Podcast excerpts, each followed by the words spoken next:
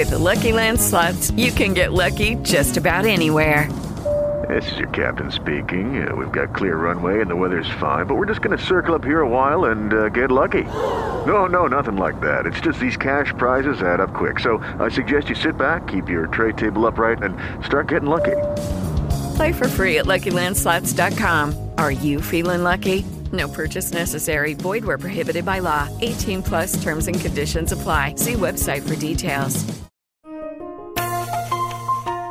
Olá, este é mais um editorial da Gazeta do Povo. E o tema hoje é o déficit das estatais e o mal que ele produz.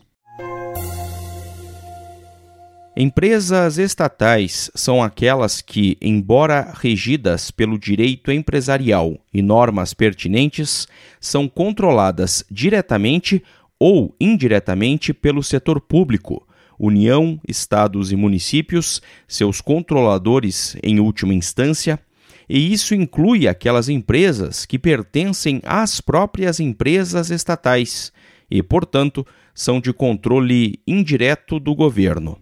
Esse é o caso, a título de exemplo, de várias estatais que são propriedades do Banco do Brasil ou da Petrobras. Ou seja, existem estatais que são donas de outras empresas, as quais, no fim das contas, são também estatais. Os números variam conforme o momento da apuração, mas apenas o governo federal controlava antes da pandemia 149 empresas estatais, sendo 101 subsidiárias de outra estatal federal. Vale dizer, o controle da União é indireto e não direto, como ocorre com as outras 48 estatais. Dessas 101 subsidiárias, 95 eram controladas diretamente por apenas três estatais: Petrobras, Banco do Brasil e Eletrobras, esta última já privatizada. As outras seis são do BNDES, da Caixa Econômica Federal e dos Correios. Somando a União, os estados e os municípios, o setor público brasileiro controlava 302 empresas estatais em 2019, total que sofre variação anualmente. Para fins econômicos, as empresas estatais podem ser divididas em dois conjuntos. O primeiro conjunto contém aquelas que são regidas pela legislação e lógica de empresa que produz algum bem ou serviço e vive das receitas de vendas de seu produto, como é o caso da Petrobras e das estatais de energia elétrica. O segundo conjunto contém as estatais que, embora não sendo uma repartição pública no sentido convencional, exercem atividades específicas sob ordem do governo, são organizadas como pessoa jurídica empresarial e têm suas despesas de pessoal e custeio pagas pelo Tesouro Público, como é o caso da Companhia Nacional de Abastecimento, CONAB, Empresa Brasil de Comunicação SA, EBC, Empresa Brasileira de Pesquisa Agropecuária, Embrapa e tantas outras. Estas são consideradas empresas dependentes do Tesouro Público. Pouco menos de metade, 46%, das estatais brasileiras são dependentes do Tesouro Nacional, tesouros estaduais e tesouros municipais. Somente no governo federal, estima-se que o déficit das empresas estatais em 2023 pode exigir do Tesouro Nacional o aporte de 4,5 bilhões de reais para cobrir seus prejuízos. E aqui começa o significado das consequências dessa situação para o governo e para a gestão dos orçamentos públicos no país. O rombo das empresas estatais dependentes, sustentadas pelo governo, é gigantesco e causa alta sangria nos cofres públicos, pois desvia vultosas somas de dinheiro para o caixa dessas empresas, muitas delas sem função relevante para a sociedade. Esse dinheiro deixa de ser direcionado para cobrir finalidades essenciais do governo, como educação, saúde, segurança e programas sociais.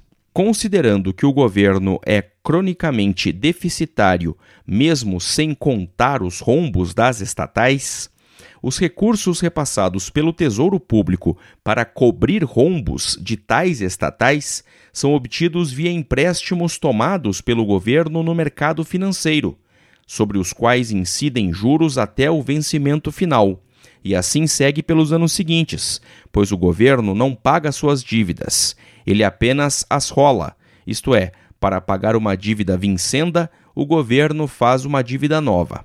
Assim, a sangria sobre os cofres públicos não se limita ao valor total dos repasses em cada ano, mas inclui os juros sobre os empréstimos. O problema não para aí. Como os déficits de algumas estatais que deveriam dar lucro, as que têm receitas próprias, repetem-se anualmente, e como o governo cobre as despesas das estatais dependentes, as que não têm receitas operacionais, o volume de recursos financeiros repassados para as estatais ao longo dos anos constitui uma soma gigantesca que contribui para a insuficiência de dinheiro para as atividades essenciais do governo, sobretudo os programas sociais. Seguindo a sangria que as estatais provocam nos orçamentos públicos e o prejuízo que dão à sociedade, acrescente-se que, além do cobrir os prejuízos anuais das empresas deficitárias, em algum momento o governo se obriga a aportar capital adicional para essas empresas fazerem investimentos.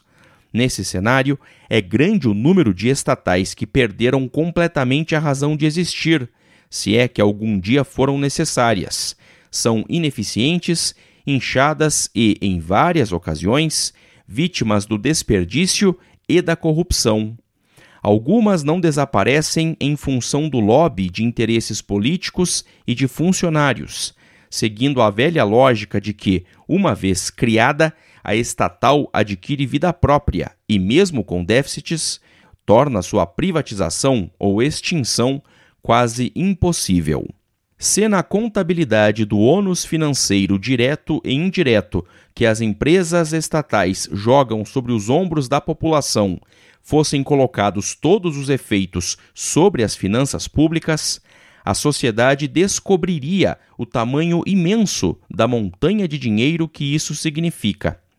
Vários problemas sociais poderiam ser resolvidos ou pelo menos minorados se o país tomasse a decisão inarredável de terminar esta terceira década do século XXI com metade ou menos das 302 empresas estatais existentes, seja por privatização ou extinção de várias delas.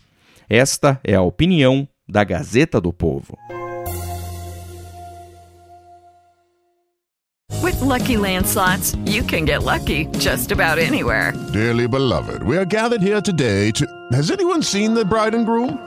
Sorry, sorry, we're here. We were getting lucky in the limo and we lost track of time. No, Lucky Land Casino, with cash prizes that add up quicker than a guest registry. In that case, I pronounce you lucky. Play for free at LuckyLandSlots.com. Daily bonuses are waiting. No purchase necessary. Void where prohibited by law. 18 plus. Terms and conditions apply. See website for details.